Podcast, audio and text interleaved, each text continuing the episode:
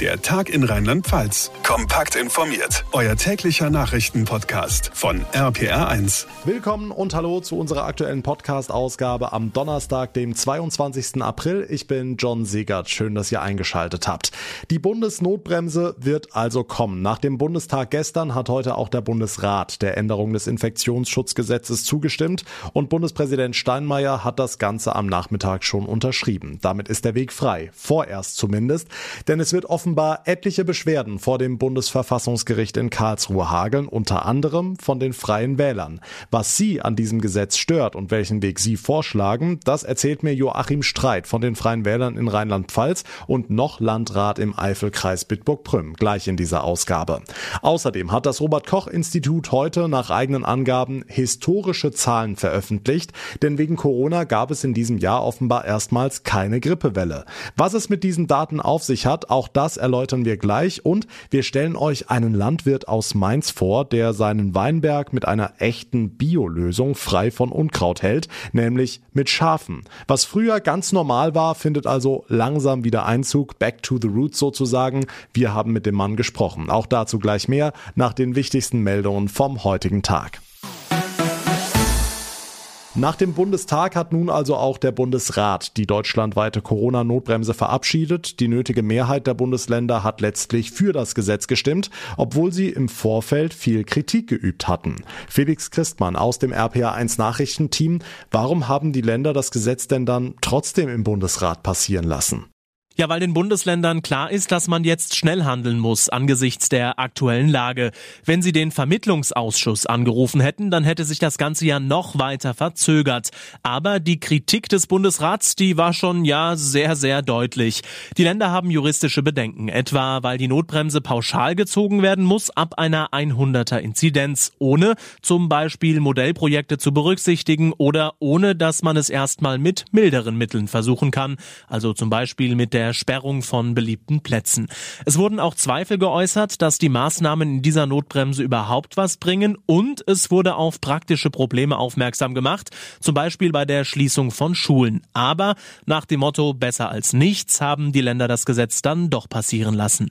Hm, und parallel zu der Abstimmung im Bundesrat ist beim Bundesverfassungsgericht in Karlsruhe ja ein erster Eilantrag gegen die Notbremse eingegangen. Kann das Gesetz denn dann überhaupt in Kraft treten? Also in Kraft treten wird es zumindest vorerst. Bundespräsident Steinmeier hat das Gesetz am Nachmittag unterschrieben, damit es gültig ist.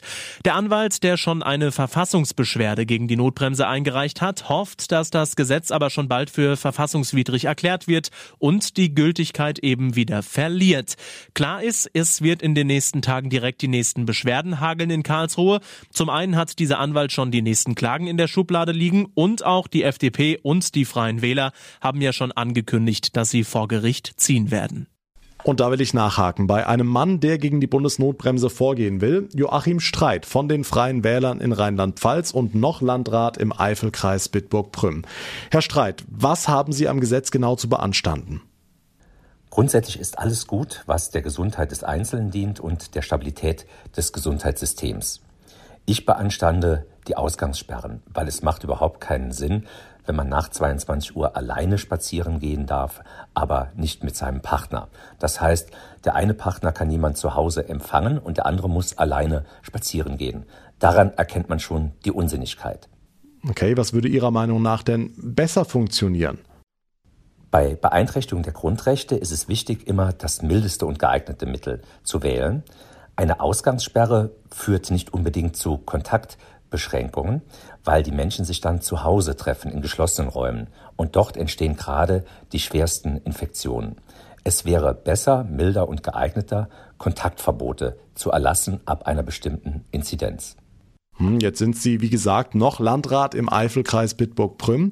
Wann würden Sie denn für Ihre Kommune sagen, wir brauchen eine Ausgangssperre? Ausgangssperren könnte ich mir vorstellen, wenn es in einem Ort oder in einer Stadt einen Hotspot gibt. Das heißt, wenn auf einmal Hunderte von Menschen sich infizierten und man für eine bestimmte Zeit diesen Ort unter Quarantäne setzen müsste.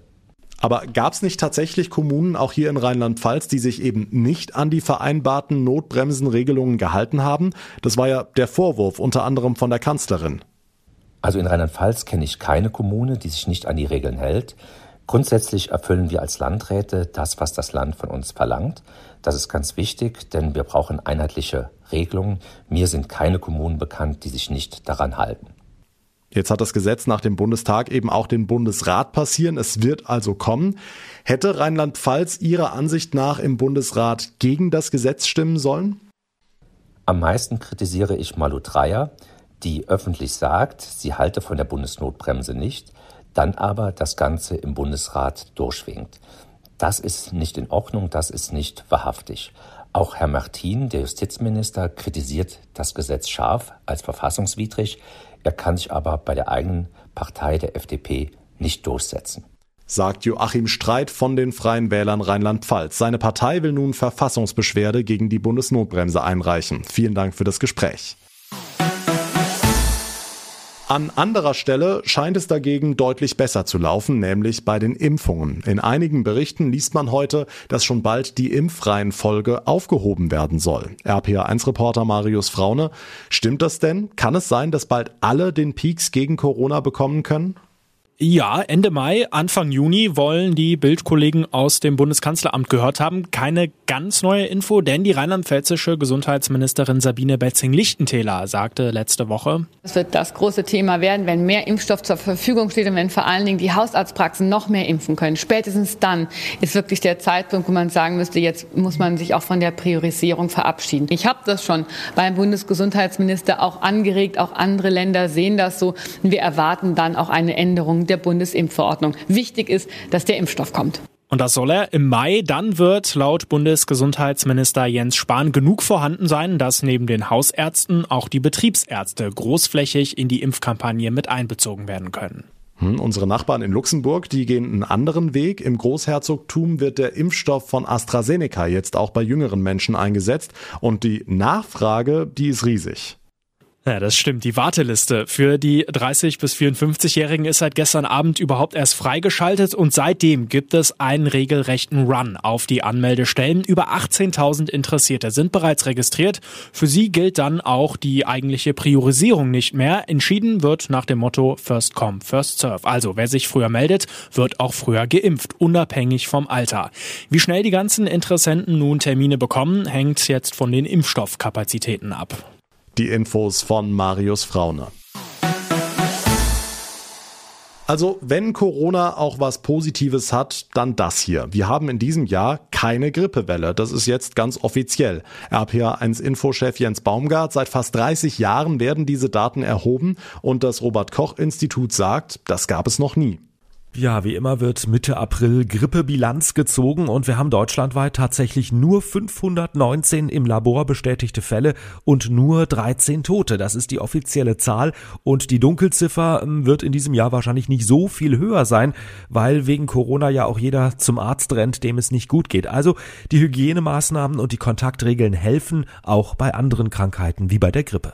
Hm, jetzt werden ja immer wieder diese Vergleiche gezogen. Corona sei nichts anderes als eine Grippe und bei einer Grippe gibt's auch keinen Lockdown. Hm, ja, das ist schon richtig, aber wenn man sich ein bisschen mehr mit dem Thema beschäftigt, dann merkt man doch, dieser Vergleich hinkt. Erstens kann man schon seit Jahren impfen gegen die Grippe und zweitens ist die Sterblichkeit eben doch deutlich geringer.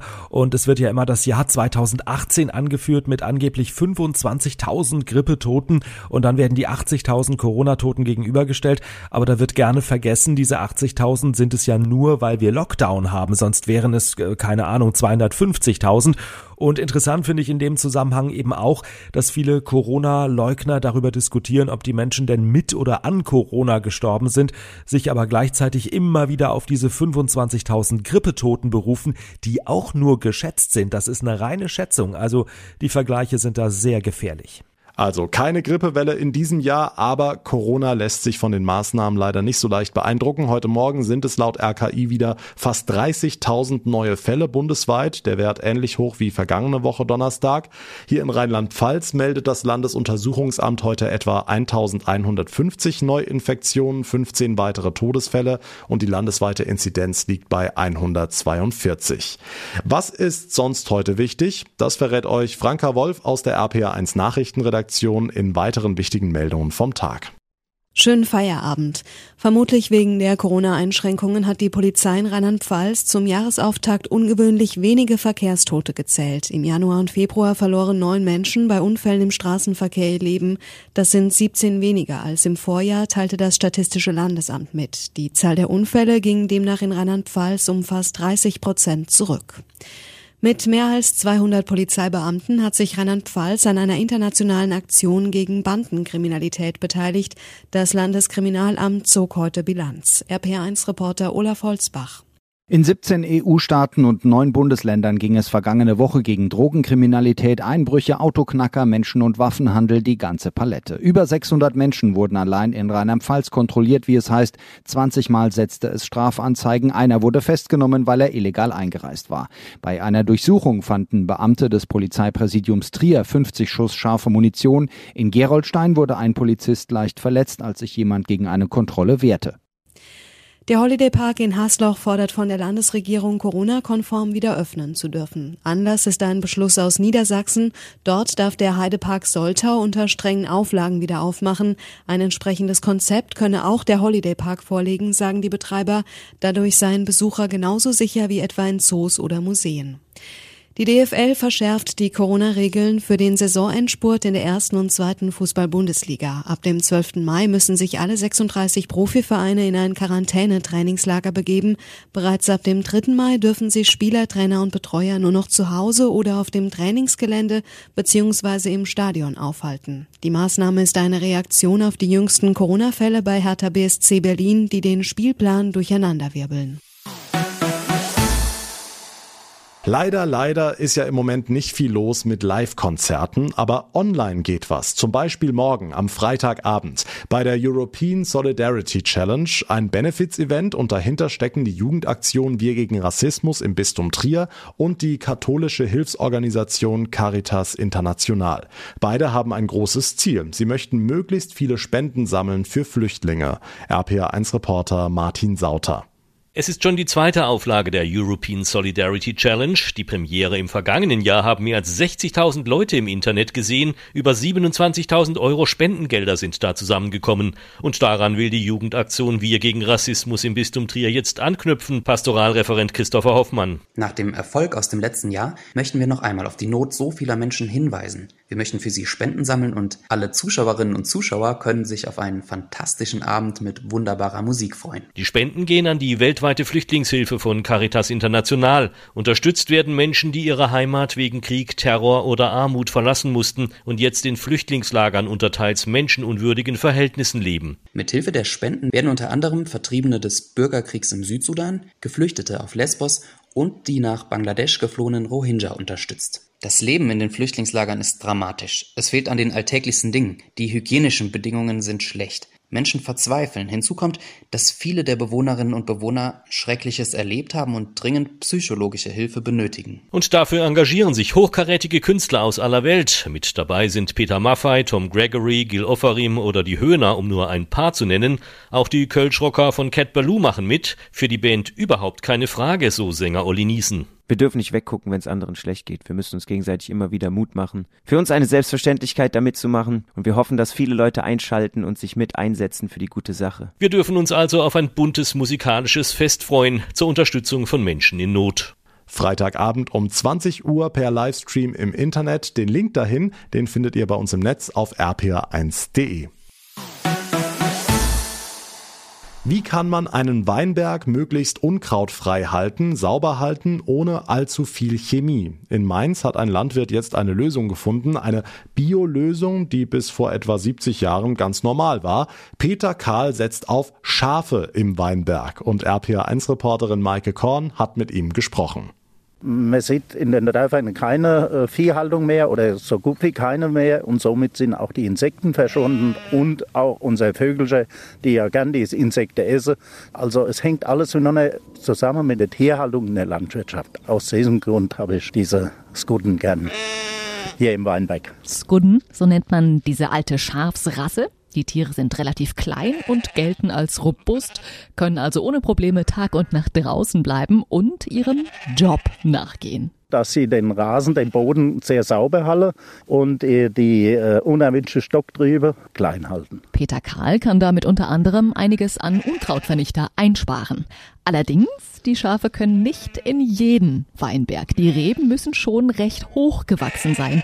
Sonst wird zu viel weggeknabbert. Also ich habe es jetzt nur in der Umkehrziehung bedeutet, dass sie einfach 1,50 Meter hoch sind und die Reben hängen nach unten. Und wenn es zu tief nach unten kommt, dann sind wieder meine Schäfchen an der Arbeit und fressen die Spitze ab und halten so den Weinberg sauber. Das brauche ich nicht mit einer Laubmaschine machen. Ich hoffe, dass sie das auch schaffen.